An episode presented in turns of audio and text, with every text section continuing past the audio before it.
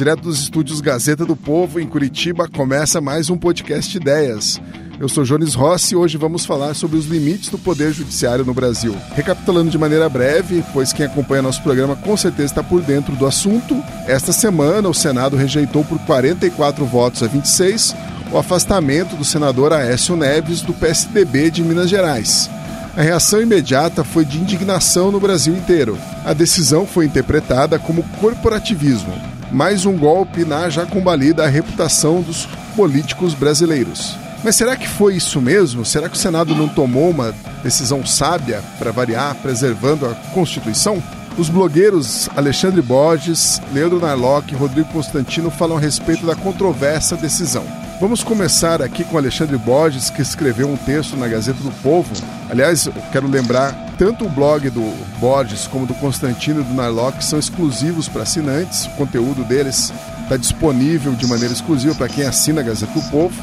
É fácil assinar, quero lembrar também.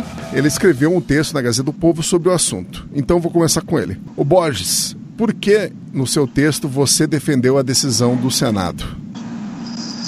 Na verdade, eu defendi a Constituição, né? Quer dizer, é, é, o, a minha preocupação nesse, nesse episódio foi, é, é evidentemente, o Supremo é, é, extrapolar suas funções e, e, tomar uma decisão baseada em nada, né? Quer dizer, não tinha a menor base para, a partir de uma, de uma denúncia que não é ainda um processo, ou seja, o, o senador ainda não é réu, e, e, e, e, mesmo que fosse, né, você tem todo um rito de comunicação, o Supremo comunica à casa, nesse caso o Senado, uh, e o Senado tem um tempo para se pronunciar e avaliar se é para investigar. Só, quer dizer, existe todo um rito já previsto na lei, na Constituição, para esse tipo de, de situação.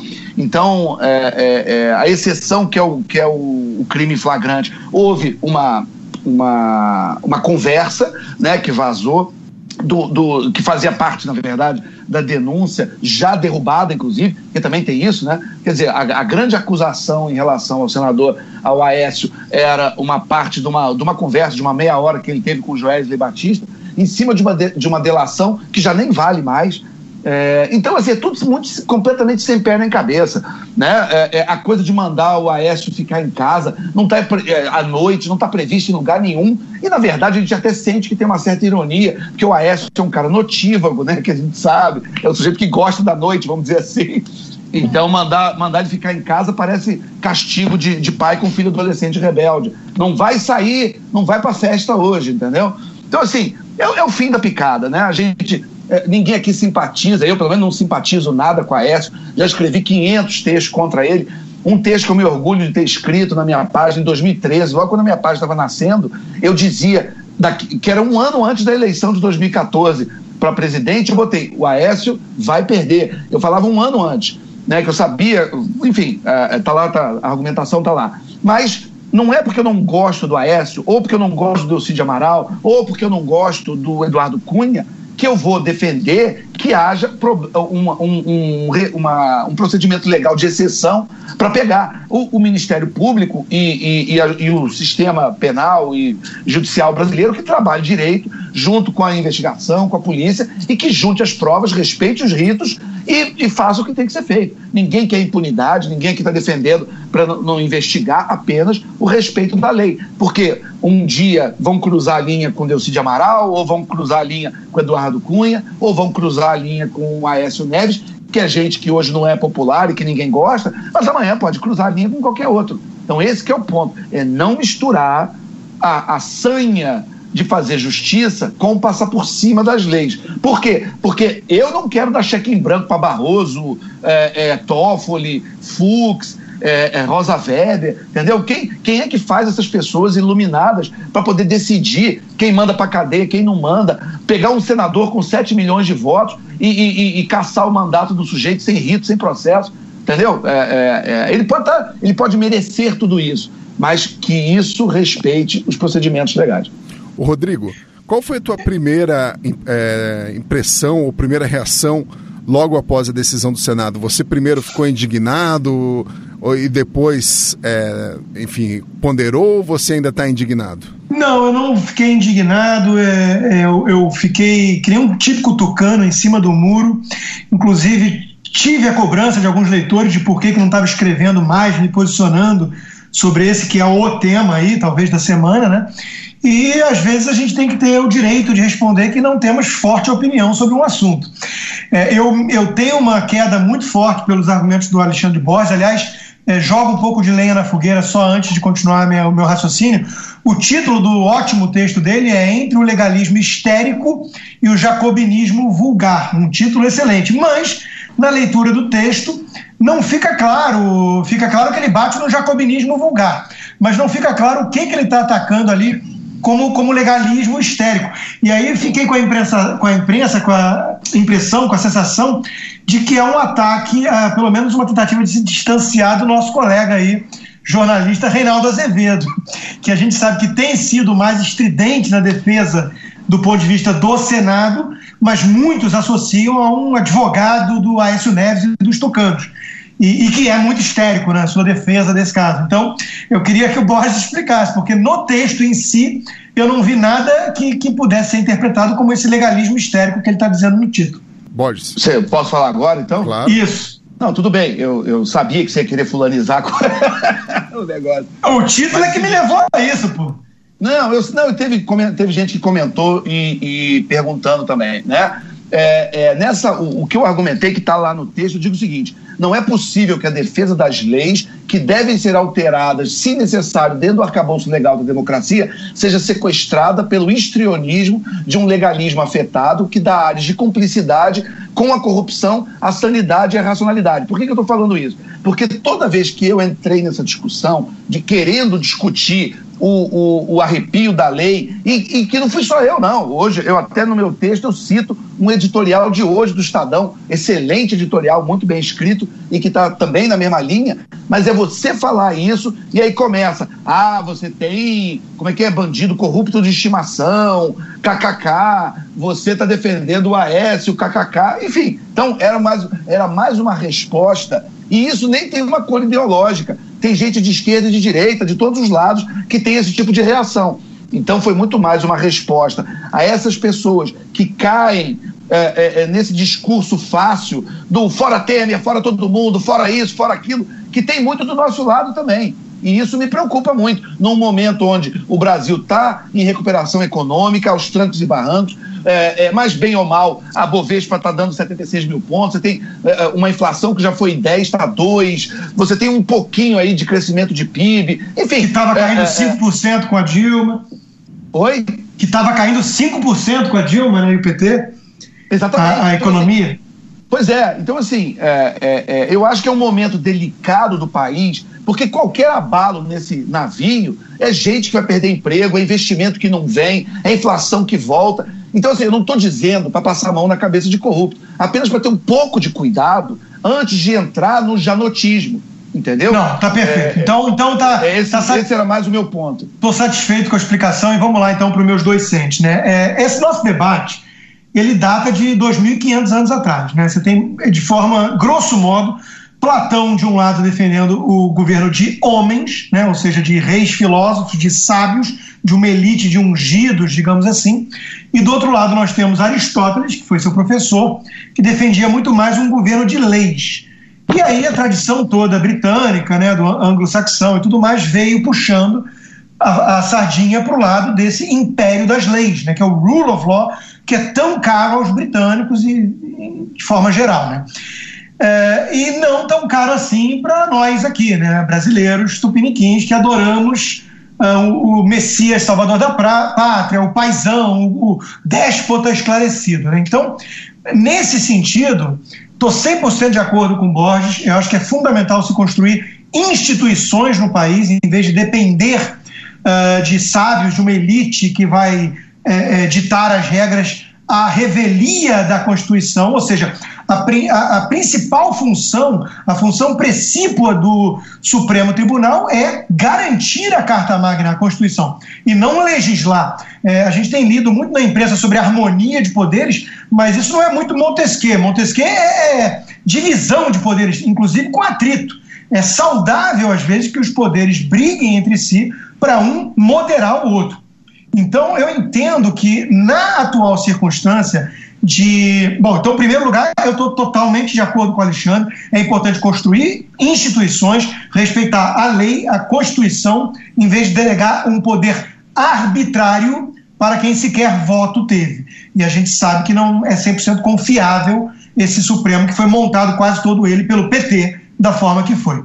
Dito tudo isso, eu preciso trazer à tona, e eu espero ter tempo mais na frente para desenvolver o raciocínio, que eu me encontro às vezes dividido porque uh, os outros poderes, e aí falta um poder moderador de verdade no Brasil, mas o poder legislativo está sem credibilidade alguma perante a sociedade. Então a gente fica numa situação muito delicada e peculiar, que para não acontecer um racha total e, e, uma perda até mesmo do verniz institucional no país, e aí descambar para uma coisa pior, uma revolução, o próprio Supremo tem agido às vezes como esse poder moderador, que não é exatamente seu papel. Ele tem também legislado, ele tem legislado sobre aborto, sobre um monte de coisa que não é a função dele. Isso é muito perigoso. Esse ativismo judicial é uma das coisas mais perigosas que a gente vê hoje. Tem um excelente texto do Carlos Andreasa no Globo sobre isso. E a gente está vendo é, esse Congresso, esse Senado do jeito que está, com essas pessoas aí, tentando sim se proteger da lei e garantir a impunidade, com todas as brechas e subterfúgios que existem. E aí eu sinto Ferreira Goulart, né? Uma parte de mim é multidão, outra parte estranheza e solidão.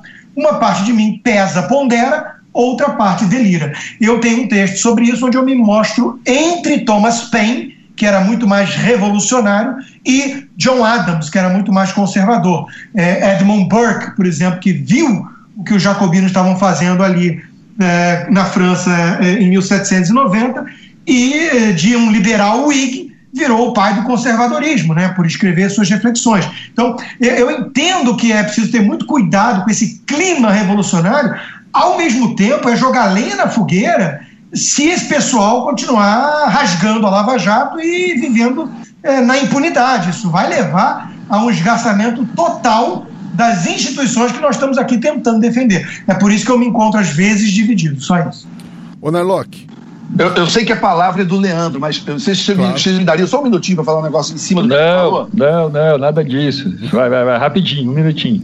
Não, é rápido. É porque ele citou o, o, o Burke, mas é importante lembrar uma frase uh, dele famosa e clássica, que é o seguinte: a primeira função do estadista é cuidar dos humores da população.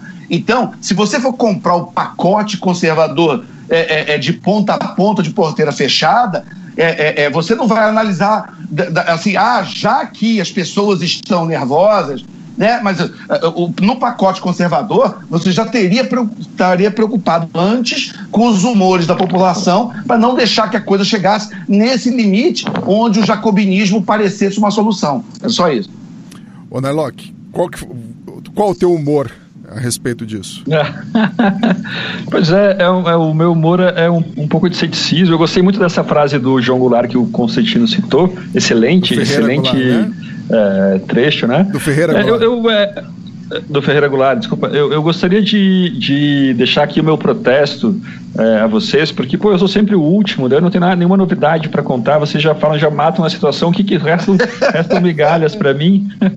Mas é, eu concordo, quer dizer, essa, a discussão do, do STF, é, a imposição do STF, ela, ela foi essas medidas cautelares que eles impuseram, Leandro, elas foram, elas foram Leandro, você, você é o cara da televisão, tá dando entrevista, deixa a gente falar um pouquinho no podcast, a gente não tá passando, pô.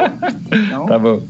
É, então acho que foi mais que certo, foi, foi mais que certo nesse caso a, o, o, o STF. O, na verdade, o, o, é certo o Senado ter que votar as ações do STF. Né? Eu acho que, na verdade, os poderes eles estão se dividindo bem até. No caso do Delcídio, por exemplo, você teve a prisão dele decretada pelo Supremo, porque a gente teve ali um flagrante, né? Uh, no caso do Delcídio do Amaral, mas o Senado teve que, teve que votar. No mesmo dia eles votaram pela prisão. Isso me parece adequado. Uh, e alguns meses depois, se não me engano, eles votaram pela cassação do mandato por, pelo via Conselho de Ética, né?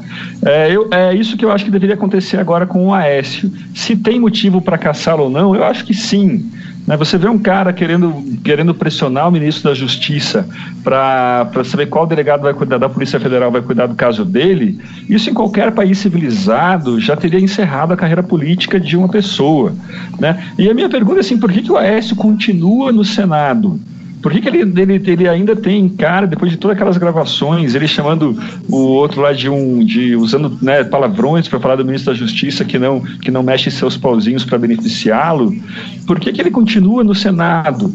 É, na Inglaterra, por muito menos, se o cara entrega a declaração de imposto de renda com problemas, ele, ele, ele renuncia ao mandato.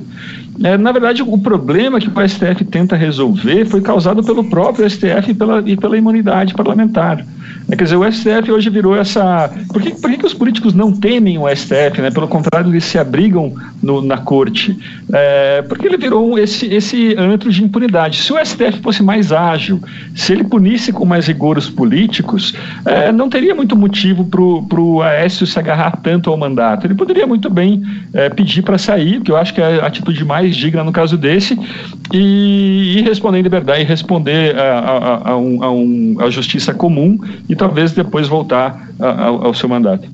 É, só concordando com o Narlock, acho que o resumo disso que ele falou está bem escrito no editorial do Globo dessa quinta-feira, que o título é exatamente Constituição respeitada, mas oportunidades perdidas. Ou seja, foi tudo legal, o Senado tinha o direito de fazer isso e cumpriu a determinação do próprio Supremo ao decidir sobre o caso do Aécio, mas a manutenção do senador Aécio pelo Senado é, é, nessas condições do que já veio a público, é uma desmoralização completa do próprio Senado. Então, quer dizer, eles não parecem muito preocupados com a imagem deles perante a população. E isso vai gerando uma descrença generalizada na democracia. E aí a gente vê isso aí que o Alexandre mesmo citou, que vem dos dois lados, porque eu sei que a gente tem gente do lado de, da, da, direita, digamos assim, que também está querendo justiça com as próprias mãos, não aguenta mais, é, quer atacar tudo e todos, o sistema, e, e queria ver o Aécio pagando um preço, ponto. É, não interessa como, né? Então é, fica esse clima de justiça com as próprias mãos, que é análogo à questão da segurança e da violência, a querer linchar o marginal na rua, né? amarrar o cara no poste. Porque a polícia está fracassando em sua função básica. Então, tudo isso é muito é. preocupante porque a gente não está conseguindo construir instituições. Repito, é fundamental lembrar que um país sério e civilizado tem império de leis, ele tem é, governo de leis, não de homens. E aí, ao, ao fracassar nisso, a gente está gerando justamente o fomento, né, o, o terreno fértil, para que cada vez mais gente é, deseje o paisão, o tal Messias, salvador da pátria, que vai ignorar o Congresso ignorar o Supremo, ignorar as leis e a Constituição, bater no peito e resolver tudo. Isso, isso é a destruição total do sistema. E é por onde a gente está é, para onde a gente está caminhando, né? É, eu só queria fazer uma parte também que essa questão do denuncialismo, que o Borges chama de, de, genotismo, ela é, é, é, exatamente, hoje é uma posição muito confortável, você é, querer pena máxima, né, querer ser, eu sou intransigente com a corrupção, estou contra essa impunidade. Esse virou um discurso muito fácil, né, de ser, não, peraí, é, é, é mais difícil você falar, não, peraí, tem, tem regras, a gente tem que, tem que, é, tem, tem, existem patrimônios, existem bens coletivos mais importantes do que a prisão do que, do que a, a, a punição imediata de, de, de, corruptos, né? que, é, que são as leis do país, a, a, a divisão, a harmonia entre os poderes e tal fora as consequências que isso tem na vida das pessoas.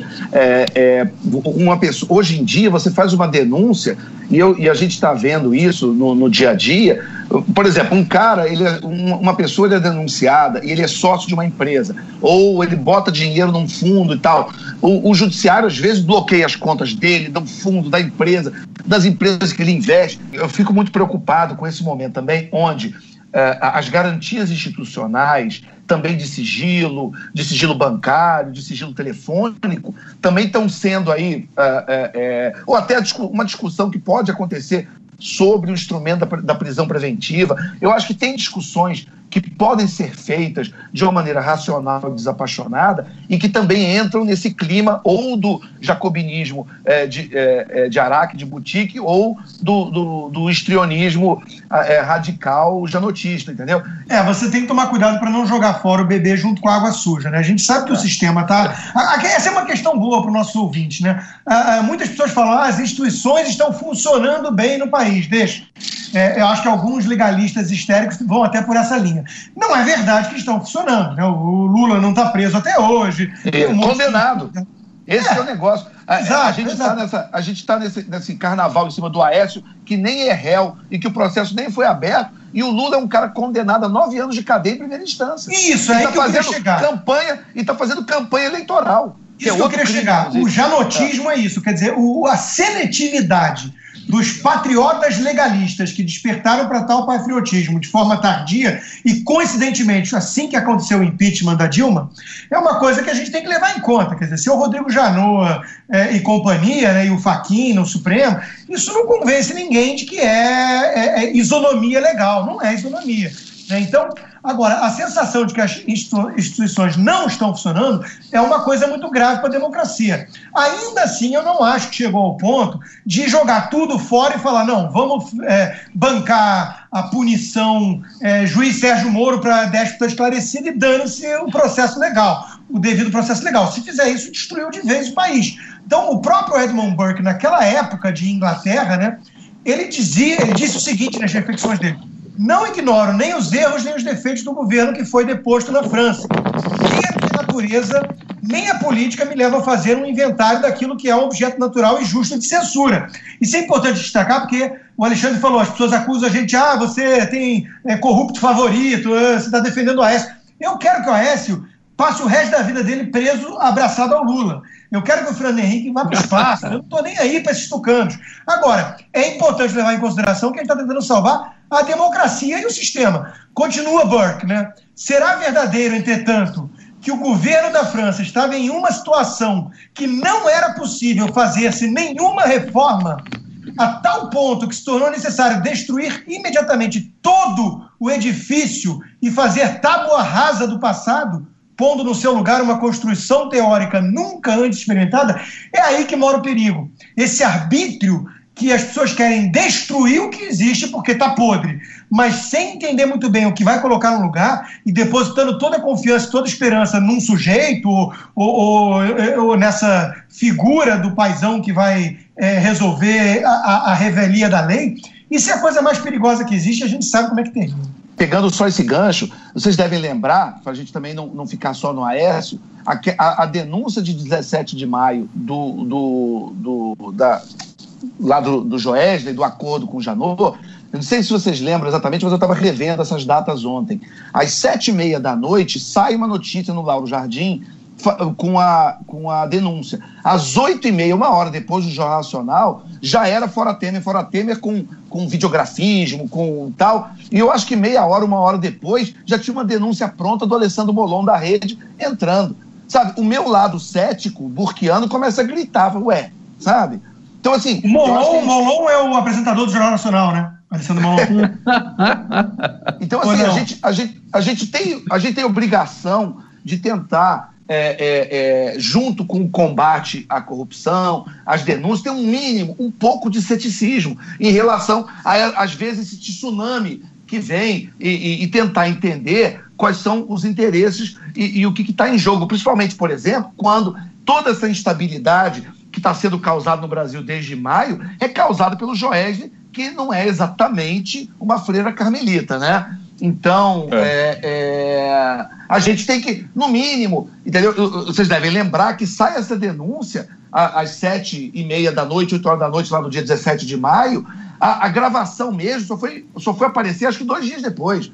Né? Mas foram dois dias de. Ah, o, o, o, o, silêncio do Eduardo Cunha foi comprado, o silêncio do Eduardo Cunha. Ah, tem gravação, tá tudo provado. E aí, quando a gravação aparece, aí a gravação tinha edição, aí não era muito claro, aí de repente você tem que você quer derrubar o presidente da República porque ele falou tem que ver isso aí, tem que manter isso aí. Tudo bem, pode ser até que ele estivesse falando isso em, em, relação ao silêncio do Cunha. Mas é, não é? Será que já vale a pena é, é, jogar ele na, na guilhotina? Ou é melhor ter uma investigação e um processo que aí sim leve à conclusão de uma investigação é, é, do que aconteceu. Essas questões é. a gente tem que conseguir falar e discutir sem parecer que a gente está defendendo A ou B ou está querendo passar a mão na cabeça de corrupto. É, mas está cada vez mais difícil, né? Porque a campanha é, é pesada do outro lado e a, eles jogam com uma coisa, esse é um tema interessante, porque como o lado de lá é canalha, digamos assim, não está nem aí para essa ética pequeno burguesa, como eles dizem, né?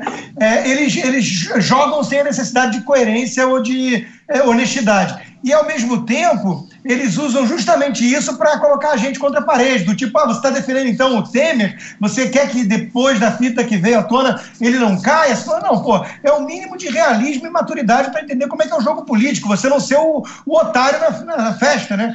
É, é, como, como acho que uma, uma ala da direita, entre aspas, foi. Né, bancou o inocente e útil é, dessa agenda muito suspeita é, de enganou é, Faquin e, e é. Joesley, né? Mas é engraçado como, como os, os, as consequências dessa denúncia do Janot, de todo esse caso da JBS ao Brasil, né? Não sei se vocês conhecem a história do fazendeiro chinês que estava ele, ele tinha uns cavalos, de repente um cavalo dele sumiu. Mas ele ficou tranquilo, os vizinhos meio estranharam. Ele falou: Peraí, o teu cavalo sumiu e você não vai, você não vai atrás do seu cavalo? Ele falou: Não, tudo bem, a vida é assim. E de repente, no dia seguinte, o cavalo volta com cinco cavalos selvagens. Todo mundo fala: Pô, você não vai festejar? Você acabou de ganhar cinco cavalos selvagens? Ele: Não, tudo bem, a vida é assim. No dia seguinte, o filho dele foi adestrar os cavalos selvagens, acabou caindo de um deles e ficou paraplégico. Então, o fazendeiro chinês também não esboçou muita reação, todo mundo estranhou. No dia seguinte, teve uma guerra na China, jovens seriam convocados, mas não convocaram o, o menino porque ele estava paraplégico, ele tinha ficado paraplégico. Quer dizer, às vezes uma consequência, um fato, ele vai gerando uma consequência negativa que vira positiva, ou então consequências ambíguas, né? É, desculpem essa, toda essa alegoria para falar que isso aconteceu muito nesse caso. Né? Eu prefiro ir para a guerra do que ficar paraplégico. bom, bom, talvez fosse morto, né? Ah, na ah, verdade, então, na história normal ele só, ele é só quebra a perna. É, é, que é, eu acho que espalhou muito mal. A denúncia da JBS espalhou um mal terrível para o Brasil. A gente podia, por exemplo, ter a reforma da Previdência aprovada hoje em dia. Por outro lado, a gente soube que o Aécio, é esse, a gente teve mais certeza de toda a picaretagem do Aécio. Uh, por outro lado, o Temer ficou refém do Congresso, o que foi muito ruim, fez ele gastar muito dinheiro em emendas e tal, mas isso também teve um lado bom, que foi essa nova portaria do trabalho escravo, feita por pressão dos ruralistas, que provavelmente exigiram isso para votar a favor do Temer na, nessa nova denúncia. Então é, é engraçado como um, uma tragédia na política pode levar a pontos positivos ou negativos e tal. Sim, é uma coisa meio caótica. Agora, enquanto, enquanto a OS, vamos ser francos, né? ele só quer salvar a carreira dele, nem que tenha que reduzir a justiça ao pó. Isso é importante ser dito. Agora, a passagem que eu ia ler do, do desses dias americanos tem uma, um debate muito acalorado sobre isso, né? E tem uma aqui com o meu amigo Leonardo Correia, que é advogado, e tem um texto no, no Instituto Liberal sobre isso. Ele diz aqui, o juiz inglês, né, Lord Devlin, dizia: é grande a tentação de reconhecer o judiciário como uma elite capaz de se desviar dos trechos demasiadamente embaraçados da estrada do processo democrático. Porque a democracia é um saco, é imperfeito, é uma porcaria. Né? Aí ele continua: tratar-se-ia, contudo, de desvio só aparentemente provisório. Em realidade, seria ele a entrada de uma via incapaz de se reunir à estrada principal, conduzindo inevitavelmente, por mais longo e tortuoso que seja o caminho, ao Estado totalitário. Ou seja, abriu mão do, do, do, da divisão de poderes, da função de cada um, do devido processo legal, vai cair, inevitavelmente, num regime totalitário. E é isso que a gente está querendo impedir aqui. É, o Rodrigo, inclusive, ele citou o John Adams um pouco mais é, no começo do programa. O John Adams, uma das primeiras passagens importantes que ele entra para a história foi em 1770, seis anos antes da independência, que aí ele já era um founding father, já era um cara mais. Mas em 1770 tem um caso que, que é chamado do massacre de Boston, quando é, é, tem um, um, tiroteio, não, não precisa contar a história inteira, quem tiver curiosidade vai no Google, escreve Massacre de Boston, mas tem um tiroteio e uh, uh, tem uma acusação de uns soldados, dos Redcoats, né, dos soldados britânicos, é, atirado e inclusive matado um rapaz americano. Então tem toda uma sede de justiciamento para enforcar esses, esses soldados e, e, e não tinha nenhum advogado para defender esses britânicos, no momento lá em Boston, onde estavam as vésperas ali do Tipari e depois da própria, do, da própria independência. Né? E o John Adams acaba indo é, fazer a defesa desses, desses britânicos, e ele faz uma defesa brilhante e ele consegue a absolvição deles, apesar de todo mundo dizendo: olha, você é maluco, você vai defender esses caras, é, são os caras mais impopulares. E, e ele fala: não, mas é a justiça, eles não são culpados. Né? E se eles são inocentes, não é porque ele está nesse clima de jogar pedra e de brigar com os ingleses, que eu também quero brigar com os ingleses, mas não é por causa disso que nós vamos jogar na cadeia é, é, ou, ou, ou, enforcar inocentes de um crime. Né? Então, é, é, é o Jonadas, por exemplo, ele é um legalista nesse sentido. E, e, e, desse, desse, de um episódio que foi talvez o que mais colocou ele em evidência antes do processo de independência. Né? É, isso o cinema americano também mostra. Tem, tem por exemplo, o filme Advogado do Diabo, que é com o Keanu Reeves e com o, o Al Pacino, tem um momento que o Keanu Reeves vai, vai fazer uma argumentação em relação ao cliente dele, ele fala: Eu não gosto desse cara, esse cara ele é péssimo caráter, ele é isso, aquilo, outro. A minha dúvida para vocês, jurados, é: o, fato da gente não ir com a cara dele é o suficiente para jogar ele na cadeia como, como assassino? Né? Tem aquele filme também da história do Larry Flint, do fundador da Hustler, que é o Edward Norton, que faz o advogado dele. É a mesma ele também, frase. Na argumentação, na argumentação que ele faz, ele fala a mesma coisa. Eu, eu não estou querendo julgar se você gosta da Hustler ou não gosta. Se você, você pode comprar a Hustler e jogar no lixo, mas eh, nós estamos discutindo a liberdade de expressão e o direito de ter ou não a revista. Né? Perfeito. Então, Agora... é uma discussão difícil, mas é, exa... Não, exatamente. Dito isso, eu puxo o gancho só de que, é, para a gente tentar entender pelo menos o, um pouco da, da, da, do psique por trás da reação de muita gente, né, não acho que dá para ignorar que muitas pessoas guardam mágoa né, do, do Aécio Neves, né, porque ele recebeu mal bem 51 milhões de Sim. votos, né? E traiu os brasileiros, né? Ele não só Exatamente, traiu. Como... Traição, traição é a melhor palavra. É, ele traiu, Mas, não, Rodrigo, não só como Rodrigo. líder da oposição, né, como, como com, com, isso tudo que veio à tona de quem ele é. Né? Então, é, eu acho que Rodrigo. há esse sentimento de revolta que quer vê-lo arder na fogueira. Ô, ô, Rodrigo, eu entendo isso, mas eu, eu tenho um lado meu também que fica pensando.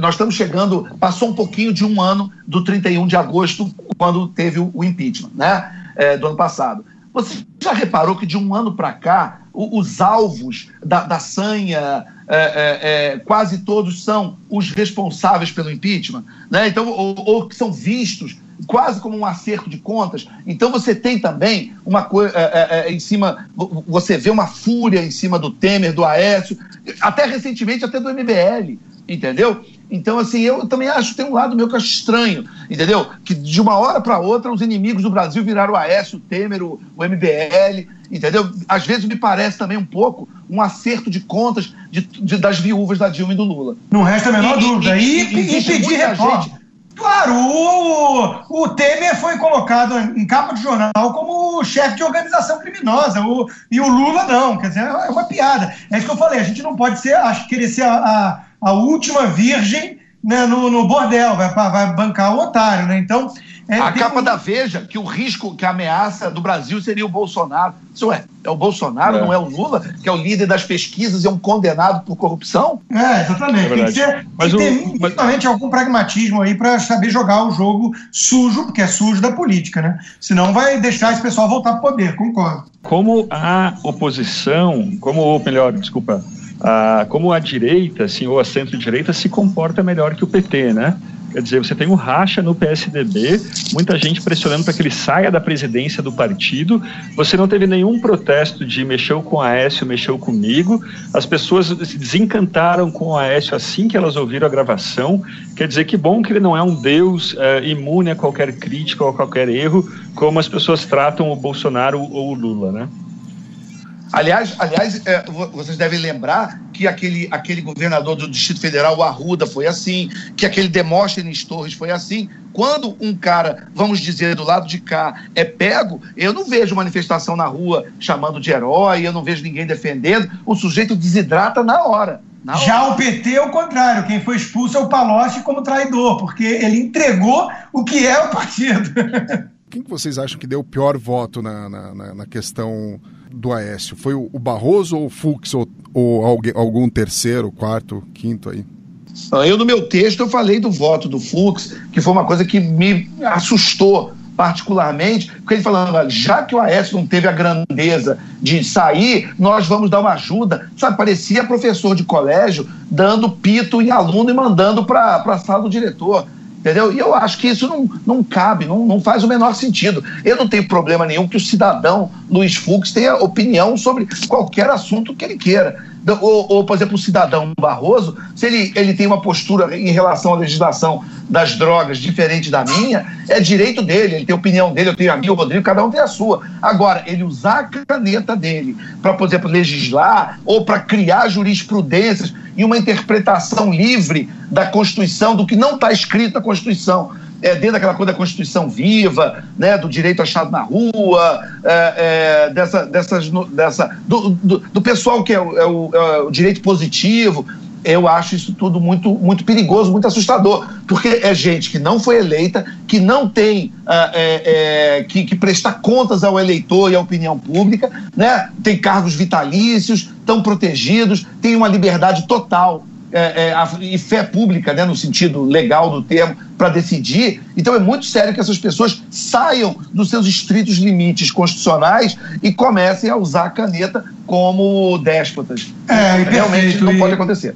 Perfeito, e o, o que mais faz isso, na minha opinião, mais ativista ali dentro é o Barroso, né? E, e só para comparar com os Estados Bateu Unidos. Bateu boca com Scalia, você lembra, né? É, é, isso que eu ia falar. Comparando com os Estados Unidos, aí o, o Alexandre Borges já citou o Antonin Scalia, e, e o próprio Neil Gorsuch, que o Trump indicou para a Suprema Corte, é, é, é, um originalista, né, um defensor é, é um, da Constituição como um documento a ser levado em conta como é. E contra essa ideia de coisa viva, organismo vivo que, que transforma esses juízes, esses ministros em legisladores, eles não foram eleitos para isso, né? É, aqui nos Estados Unidos não é tão comum ver esse bate-boca e essa, essa excessiva presença na mídia. Esse pessoal devia falar mais pelos autos, pelas decisões. Eles estão o tempo todo dando entrevista que é para emitir a opinião de cidadão. Como o Borges colocou, a opinião de cidadão do Barroso vale tanto quanto a minha.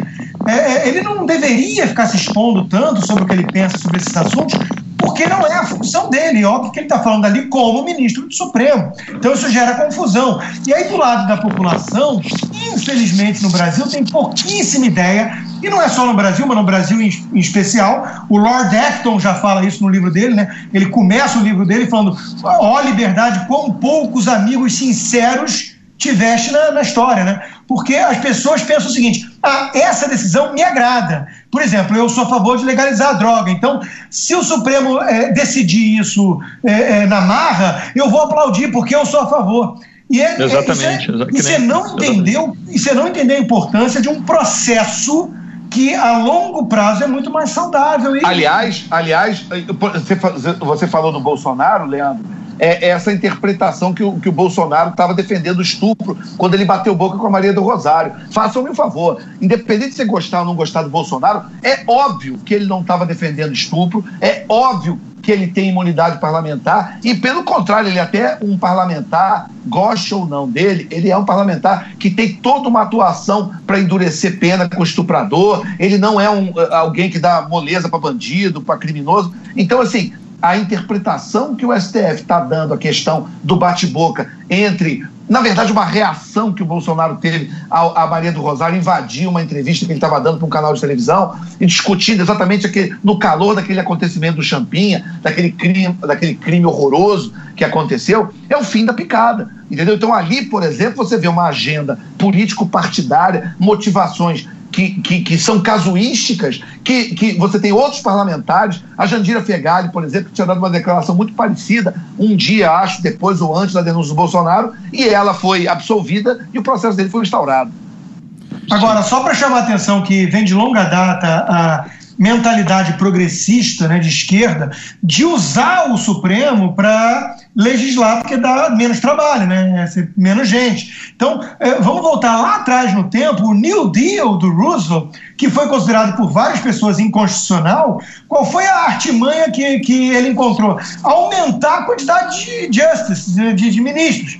É, saiu de 6 para 9, se eu não me engano, eu não lembro os números exatos. Não, ele tentou, mas não. Ele tentou. É, ele tentou, é, foi Porque a, a, a, ele faz o New Deal, ele faz o New Deal naqueles primeiros 100 dias em 33, e um ano, um ano e pouco depois, é, o New Deal é totalmente derrubado. Aí ele fica revoltado, e aí ele resolve mudar a Constituição e encher de juiz apontado por ele para poder reverter. Ele tenta, mas ele não consegue. Exato. Mas então, realmente aí você vê o caráter ditatorial é, do, do, do, Roosevelt, né? Que é um cara que realmente não conta com a minha simpatia para o horror dos nossos amigos liberals, né, Rodrigo? Mas é isso, e só quero chamar a atenção que não é um caso isolado. Isso está enraizado na mentalidade do Partido Democrata nos Estados Unidos. Eles têm essa crença, o Obama foi isso. As pessoas não entendem que o Obama quer gerou uma baita reação da sociedade porque feria um conceito do federalismo que está presente no, na, nos Estados Unidos. Então, é, o, o, Partido Democrata e a esquerda progressista americana sempre tentou é, é, mudar leis por meio da, do, do judiciário. E isso é uma coisa muito perigosa. O, o Narlock, o judiciário está extrapolando, por exemplo, a questão do, do aborto de anencéfalos. Ele não tomou para si uma, uma prerrogativa que era do, do legislativo? É, acho que sim, além de, além de extrapolar algumas questões, de querer legislar, ele está assumindo, como o Constantino falou, um, um poder moderador, né? É, falta o Brasil um poder moderador quando, quando, esses, quando os outros poderes estão numa, numa crise irremediável, né? Quando você, para você dar um restart na história, um poder moderador ajudaria muito. Infelizmente, quem acaba assumindo poder moderador no Brasil algumas vezes são as Forças Armadas, né? Uh, é, mas a gente vê, a gente vê essa, a, o jurídico, o judiciário saindo dos limites em vários, em vários momentos, né? O Moro mesmo, apesar de da gente gostar tanto do Moro, ele é um exemplo disso, né? Naquele episódio espetacular dele de ter liberado as fitas do, das gravações do Lula e da Dilma, né? aquele dia maravilhoso que a gente se divertiu muito e tal. E que mudou a história do Brasil, né? mudou a história do Brasil, ele não podia ter feito aquilo, né? Se, se aparece alguém com fórum privilegiado na, na gravação, ele tem que fechar, embalar e enviar para Brasília, enviar para STF. Uh, ah, e várias vezes, muitas prisões preventivas que a gente vê por aí, elas extrapolam demais a definição de, de prisão preventiva. Uh, eu é, é, acho que o título até desse nosso podcast devia ser Reinaldamos. Porque a gente está tá falando exatamente o que o Reinaldo Azevedo costuma dizer. Exatamente. Eu tenho acertado bastante sobre isso, mas o, o, que eu queria chamar a atenção do nosso Exatamente, ouvinte é, é muita questão do, do, do, que se eu gosto, eu quero que faça e dane-se o processo.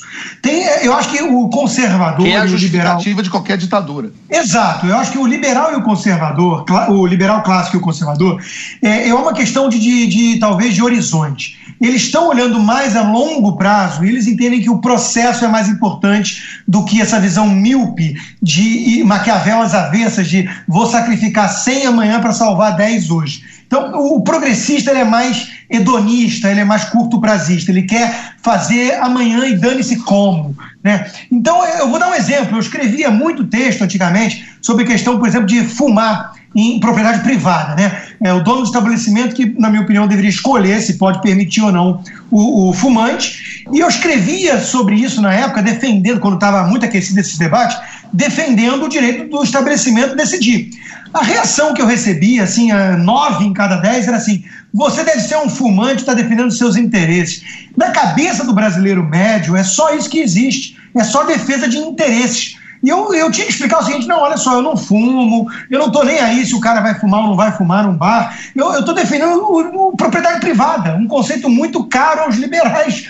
Né? O, o, sujeito abre um bar onde é proibido fumar e o outro do lado abre um bar onde pode fumar. É, é liberdade. Mas quando você defende um processo, um princípio, um valor e está de olho no longo prazo, isso soa alienígena para a imensa maioria. E isso eu acho que tem tudo a ver com gente, esse debate que a gente está vendo de Supremo e, instituições no Brasil. Mas, ô, ô, ô Rodrigo, é. isso é também um, um ranço do, da discussão. Quando você vai discutir com um esquerdista, com um marxista, normalmente ele fica politizando tudo que você fala. Então, por exemplo, eu estava eu, eu vendo esses dias a, as acusações ao MBL e, e, e, e quase toda a matéria diz o seguinte: MBL é, escolhe é, é, é, minorias como gays e, e, ou defesa de criança com vistas eleitorais para 2018. Porque quem escreve essa matéria é, acha é. impossível que, por exemplo, o MBL tenha, ou, ou, eu, ou você, a gente tenha defendido essas bandeiras por, por questão de princípio. Porque a gente acha que uma menina de quatro anos não deve encostar num homem estranho pelado. Entendeu? A, a, a, quem está do outro lado da discussão vai estar tá sempre com a tendência de politizar o que a gente está falando. Ah, você está falando isso você tem um interesse A, B ou C. Né? E isso, infelizmente, é um, é, eu acho que é um dos grandes desserviços um dos maiores que o marxismo trouxe há 150 anos para o debate político. É, é, o Marx já dizia isso, né, que todo mundo que discordava dele era um representante da classe burguesa. Então você já podia descaracterizar e, e, e, não ouvir os argumentos do outro lado, porque eram sempre argumentos com interesse burguês de avançar uma agenda e, e dispensava o marxista, o comunista, de entrar no mérito da discussão. Eu só queria também fazer um comentário rápido sobre uma coisa que o Leandro falou em relação ao poder moderador.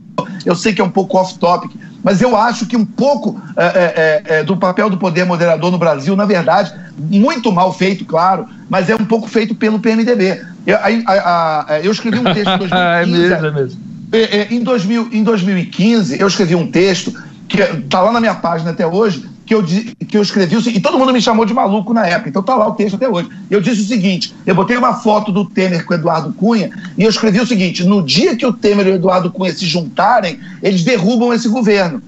E foi exatamente o que aconteceu. Porque é, é, eu não acho que nem, evidentemente, nem o Temer, nem o Cunha, eles entraram no barco do impeachment é, é por idealismo, por nada. É porque eles estavam vendo que a galinha dos ovos de ouro estava morrendo.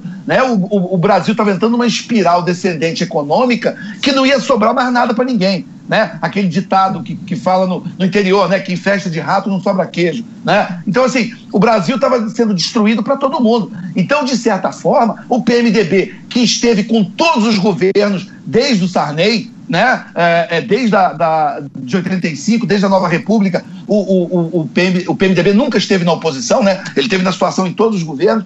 Eu, a impressão que eu tenho é que o PMDB, quando viu que, que a Dilma e o, o governo dela estava fazendo absoluta terra arrasada no Brasil, eles, na minha visão, de uma maneira meio estranha, eles exerceram um papel de poder moderador e entravam assim, não, não dá, peraí, vamos reorganizar. E aí o, o, a, o papel de um Mas deviam ter feito isso em 2013, né?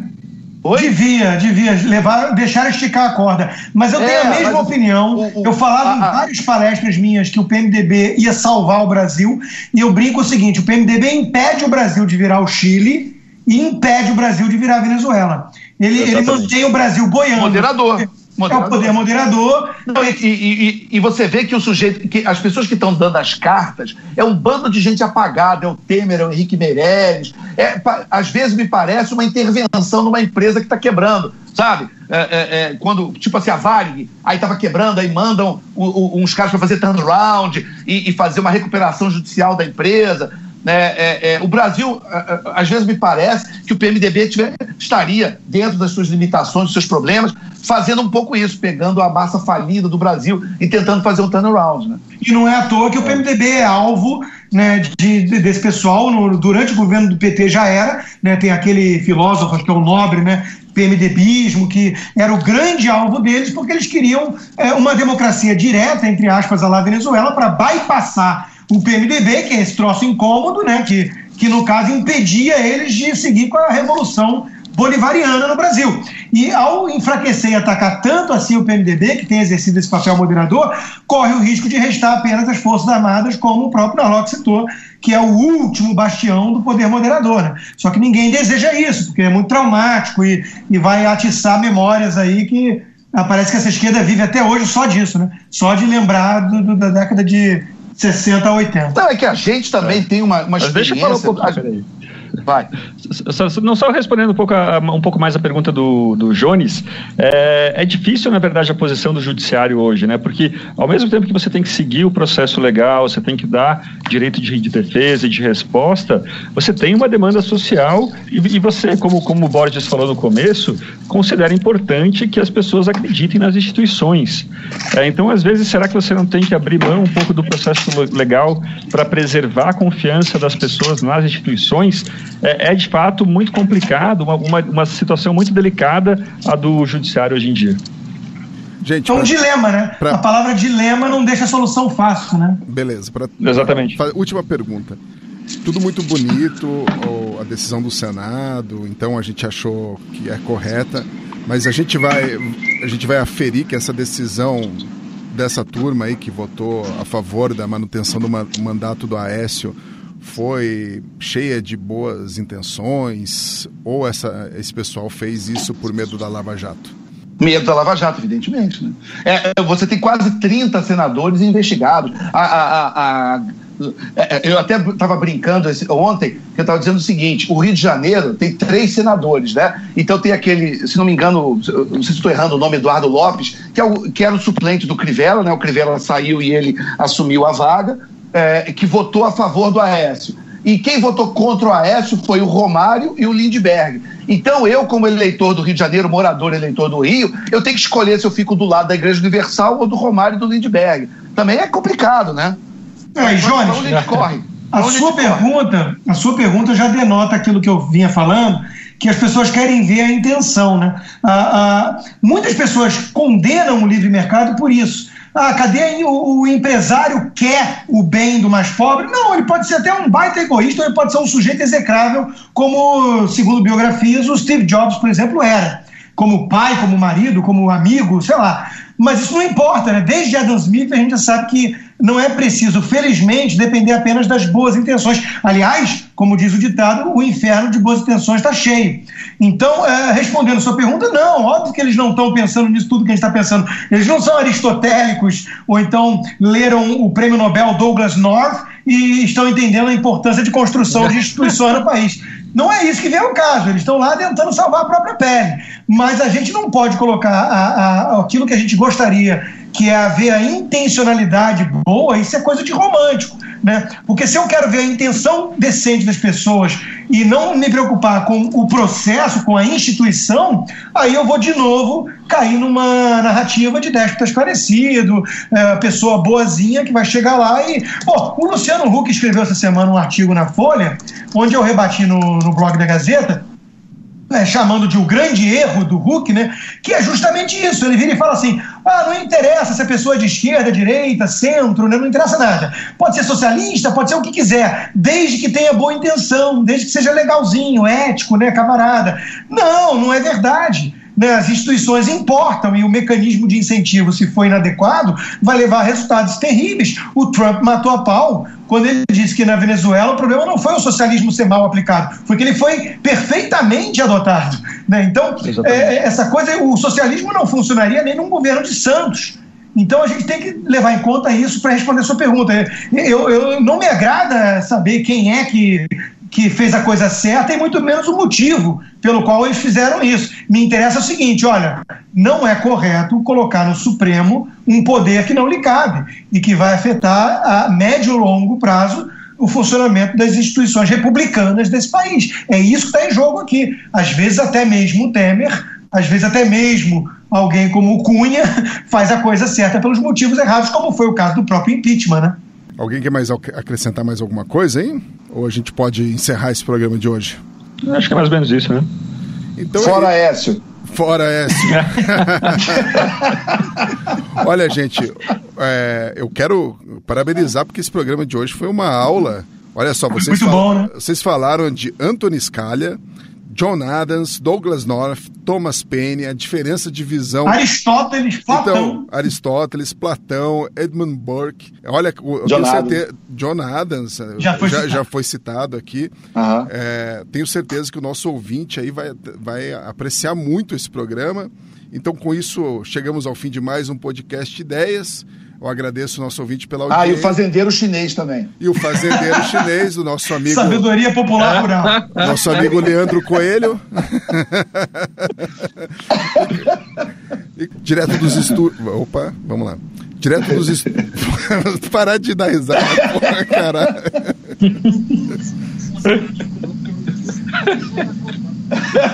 Porra, os caras não conseguem parar. Começa assim mesmo, começa rindo, gente. É, tá, o, astral, o astral tá bom hoje. Com isso, então, a gente chega ao fim de mais um podcast. Obrigado pela audiência e até a próxima.